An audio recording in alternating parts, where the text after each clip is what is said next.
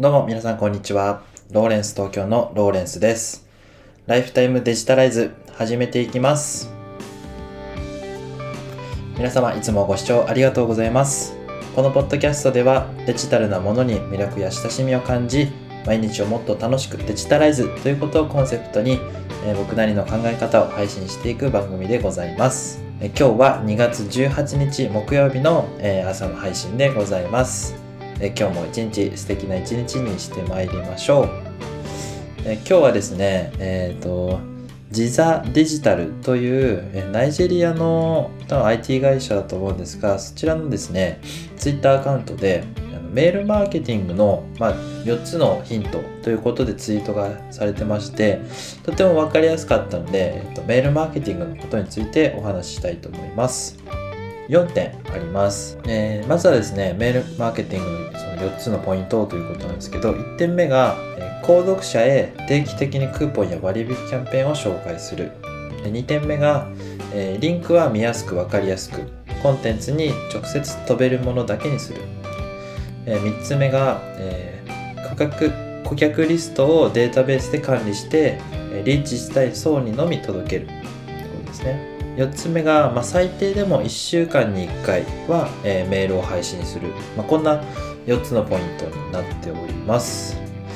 えーなんでメールマーケティングがこう注目されているのかと言います今日取り上げたのかと言いますと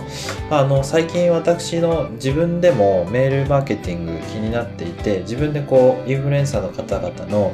あのメルマガに登録してみたんですけども非常にこう有益な情報を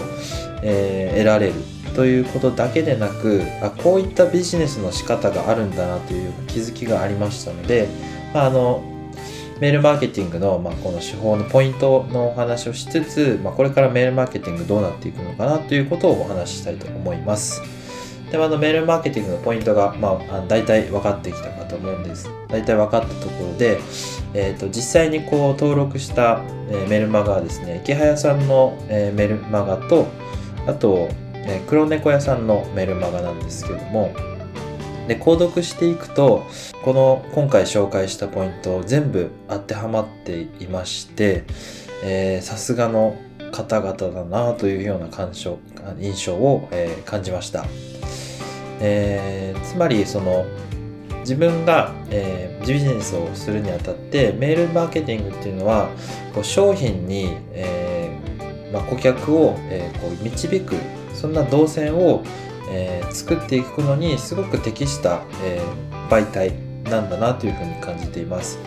SNS でこう例えばツイートしたり、まあ、投稿何か投稿をしたとしても、えーここまでユーザーに行動を促すようなことってなかなかメールほどの威力を持たせることって難しいというふうに感じていて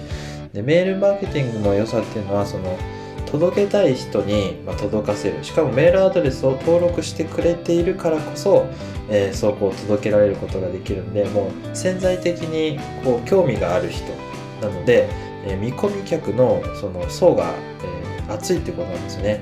なのでそこをデータベース化して顧客管理できるっていうことは、えー、とかなりそのお得意様を、えー囲い込むことができるということであの非常にこうえマネタイズもしやすいということになっているかと思います。実際にあのメルマガで、えーまあ、確かにあの有料の教材とかも割引で、えー限定販売みたいな形で紹介があるので、えーあったんですけども実際に購入したわけではないんですが、まあ実際にこう購入をこう促していく、まあ、動線みたいなものがそこかしこにたくさんあったので、え非常に参考にさせていただきたいなというふうに思いました。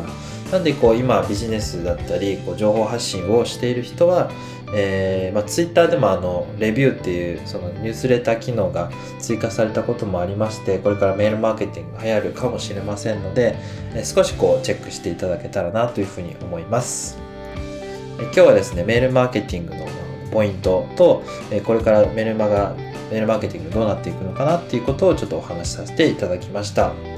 まこの番組ではデジタルなものに魅力や親しみを感じたいこうということで、え配信を行っております。えもし、え気になっていただかいた方は、えチェックいただければなというふうに思います。